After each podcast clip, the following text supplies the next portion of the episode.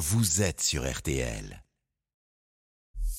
Julien Cellier, l'invité d'RTL Soir. 18h20 bonne fin de journée avec RTL Soir. Et notre invité maintenant signe un premier roman, un livre puissant, un livre émouvant, une simple histoire de famille. Paraît mercredi chez Albin Michel. Bonsoir Andrea Bescon. Bonsoir Julien Tessier. Bienvenue, vous êtes danseuse, écrivaine, réalisatrice, actrice. Après les, les chatouilles, succès au théâtre, au cinéma, film très fort autour de l'inceste, inspiré de votre histoire. Et eh bien vous publiez donc votre premier roman. Vous racontez une famille bretonne sur trois générations qui est marquée, qui est détruite par des, des violences faites aux femmes au cours des différentes décennies.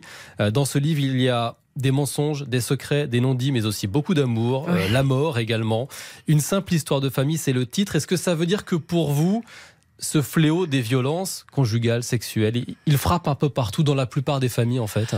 Même ça se vérifie là, hein, au niveau des chiffres. Hein, euh, les, les, enquêtes le montrent bien, mais euh, je pense que tous ces secrets, où vous dites les violences faites aux femmes, et en effet, je pense aussi qu'il y a des violences faites aux hommes de par ce contexte sociétal qui, tu vois, on a, on a toujours envoyé les hommes à la guerre, ils sont mmh. toujours revenus avec des vrais traumas. On n'a jamais réglé le trauma des hommes.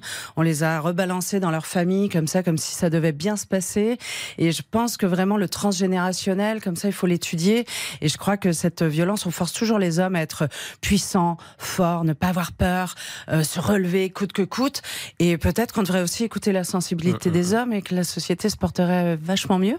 Donc je pense oui qu'il y a quand même euh, euh, des nœuds dans les familles. Je, je, le vois aussi à travers les chatouilles justement que vous évoquiez. je reçois beaucoup beaucoup de témoignages et je constate que oui il y a énormément de secrets dans les familles. Et il y a d'abord dans ce livre alors Louisette et Suzanne, les deux sœurs nées dans les, les années 30, deux personnages. Louisette qui fait un bébé toute seule à l'époque, rendez-vous compte, qui a fui et puis qui va défendre sa sœur frappée par son mari. Cette histoire, elle a aussi un point de départ pour vous. C'est un peu l'histoire de votre arrière-arrière-grand-mère, c'est ça? Alors, ce qui est étonnant, c'est que j'ai voulu étudier le transgénérationnel avant d'être au courant de cette histoire. Mon papa m'a révélé cette histoire. Bah, lui est allé un peu euh, à la recherche de ses racines et il m'a révélé euh, l'histoire de cette arrière-arrière-grand-mère qui était victime de violences conjugales et qui un jour s'est défendue et a tué mon arrière-arrière-grand-père. Voilà, en se défendant.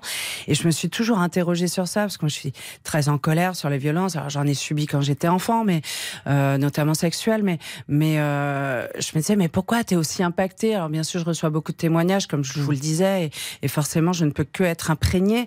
Mais euh, mais je me suis dit est-ce que j'ai pas un peu de cette femme en moi? Et, et, évidemment, ça m'a interrogée. J'ai eu envie d'exprimer, enfin en tout cas de lui, hmm. de lui rendre hommage par par le biais de Louisette, oui. Parce que dans ce livre, il y a des drames, et puis il y a les mensonges qui suivent, et dans ce roman, par exemple, il y a le fils de Louisette, Hervé, ce quinca, qui découvre que sa mère n'est pas vraiment sa mère. Votre roman, en fait, c'est un appel à la vérité, la vérité pour délivrer les familles. Vous dites casser le fil des secrets. Exactement, je ne crois qu'en la vérité. Je pense que toutes, toutes les vérités doivent être dites, même les plus difficiles. Et je, je, je pense vraiment qu'à partir du moment où on sait, ça ne veut pas dire qu'on va pardonner, mais euh, ça va quand même ouvrir, ça va défaire des nœuds, ça va relâcher intérieur et puis on peut être en totale possession de son potentiel. Et euh, je crois que les chagrins, tous les hmm. chagrins sont, sont nécessaires à révéler. Vous dites les histoires de famille s'impriment et se transmettent, c'est ce que vous, euh, vous dites. Est-ce que la violence des hommes aussi, elle s'imprime et elle se transmet? Parce que c'est au fond l'une des questions du livre pourquoi la violence masculine? Pourquoi elle existe? Parce que, parce que, comme je vous disais un peu au, début de notre entretien, je, je pense qu'on a toujours infligé la violence aux hommes, on leur a toujours fait porter cette violence, notamment la violence de la guerre, mmh, mmh. qui va servir à une toute petite, un tout petit groupe d'humains en fait. Hein. Il y a toujours un tout petit groupe d'humains qui domine le reste des humains, euh, les hommes et les femmes, et, et, et c'est vrai qu'on pointe beaucoup. Alors nous, les féministes, on, on, on parle beaucoup de ces violences masculines. Moi, j'aime pas dire violences faites aux femmes et aux enfants parce que qui les mm, mm, femmes, mm. en l'occurrence, sur les féminicides, sont des hommes souvent jaloux, des hommes qui, euh, qui n'arrivent pas à contrôler leur, euh, leur euh, problème de possessivité. Et, euh, et, donc, il y a une autre éducation à porter aux hommes. Mais, mais, mais la violence, elle s'est transmise comme ça aussi, par, euh, par la guerre, par le fait que, que tous ces hommes euh, ont été balancés dans la société sans que on ne traite jamais leur, leur façon d'être. Mmh. Et, et, cette toute-puissance-là, bah, c'est ce qui a généré ce patriarcat qui nous fait beaucoup souffrir, les femmes et les hommes. Vous dites que la violence des hommes est banale et que la justice est complaisante. Oui, bah, je trouve que la justice française, en l'occurrence, est très complaisante à l'égard de la violence masculine. Oui. On a quand même un problème avec la justice. Bon, euh, euh, il y aurait, il y aurait tout à faire en termes de politique publique. Moi, je crois surtout en la prévention. Je pense que l'accompagnement et la justice sont nécessaires. S'il n'y a pas de justice, il n'y a pas de mmh. paix.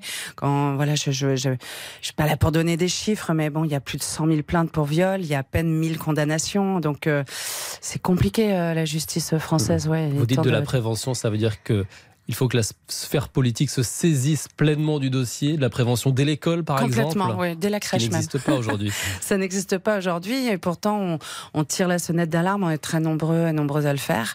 Euh, pour l'instant, on est assez ignorés. Alors j'espère que euh, petit à petit, on va arriver à être écoutés. Allez, mmh. en 2023, euh, allons-y. Moi, je rêve d'un ministère contre les violences et tout le spectre des, violences. Je, je, rêve même d'une convergence des luttes, puisque je pense que tout est lié le racisme, l'homophobie. Mmh. Évidemment, je parle de la pédocriminalité, l'inceste, les violences conjugales, mais racisme, homophobie, climaticide, les violences animales, tout est lié. Toutes ces personnes qui qui qui, qui tuent femmes et enfants, qui violent, sont des personnes qui sont touchées par une violence euh, mmh. euh, large. Et, ça vient du socle de l'enfance aussi. Donc il faut régler ça à la base. Vous dites ignorer. C'est vrai qu'il y a eu le mouvement MeToo ces dernières années. Il y a eu des témoignages comme le vôtre qui date maintenant de 2014, si je ne dis pas de bêtises. Il y a eu une libération de la parole et pourtant vous dites les témoignages sont piétiner. oui, parce que c'est vrai que dans la société civile, on le voit aujourd'hui, c'est c'est quand même très abordé et même dans les entreprises, euh, on voit que les, les entreprises, euh, il y, y, a beaucoup de décisions qui sont très positives. Mais tant qu'on n'aura pas euh, vraiment ce, cette prévention dès le début, dès la crèche, ça ne pourra pas changer. Tant qu'on, tant que, que, quand un homme tue une femme et que, vous voyez, en Espagne par exemple, c'est toujours toujours communiqué. Mmh. Il y a des flashs, nous on le sait pas. C'est c'est c'est compliqué de le savoir. Je tiens un mur Instagram, par exemple, où je mets les infos comme ça au quotidien. Il y a plein de gens qui me disent, mais on le sait pas, ça, tout ça. On ne le sait pas. Parce que c'est pas assez communiqué par notre, euh, notre État.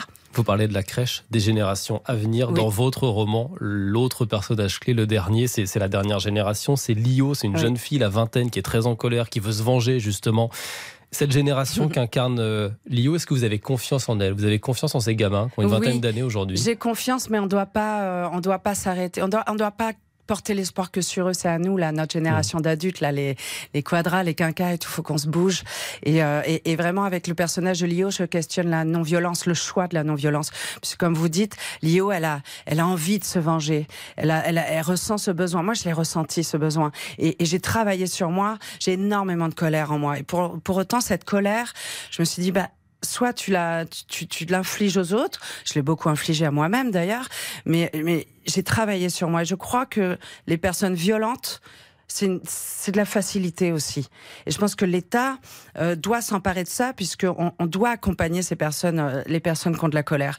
Et, euh, et l'IO, elle fait partie de ces gens-là, qui ont cette colère et qui pourraient tuer pour venger, et elle ne le fait pas. Et tant qu'on vous parliez tout à l'heure, je disais que, que les, les, témoignages étaient, étaient piétinés. C'est un peu vrai. C'est-à-dire qu'on on parle, on parle, on parle, on témoigne, on a eu ce courage, mmh. on nous dit qu'on a du courage. Et c'est vrai qu'on en a marre qu'on nous dise qu'on a du courage, nous, les victimes. Et on fait ce choix de la non-violence, du dialogue, de, de, d'argumenter constamment, donner des chiffres, être présent partout, tout le temps. Et, euh, et ça ne génère en rien mmh. une politique publique. Et ça, c'est extrêmement frustrant, vous voyez. Et quand, quand on voit euh, ces femmes mais ces enfants qui sont euh, qui, subissent au quotidien, je me dis qu'un jour on sortira de la sidération, on sortira de l'emprise, et là, ça sera pas, ça sera pas joli. Merci Andrea Bescon d'avoir été notre invité ce soir. Une simple histoire de famille, votre roman sort après-demain en librairie avec Alba Michel. Merci d'avoir été ce soir notre invité sur RTL. Très courte pause dans RTL Soir, ensuite d'autres rendez-vous, des bijoux, des pierres précieuses, des animaux dans un laissez-vous tenter dernière très clinquant ce soir avec la non moins clinquante Monique Younes. Et puis nous irons à Rome où une foule de fidèles vient rendre hommage au pape Benoît XVI. tout de suite sur RTL. RTL Soir.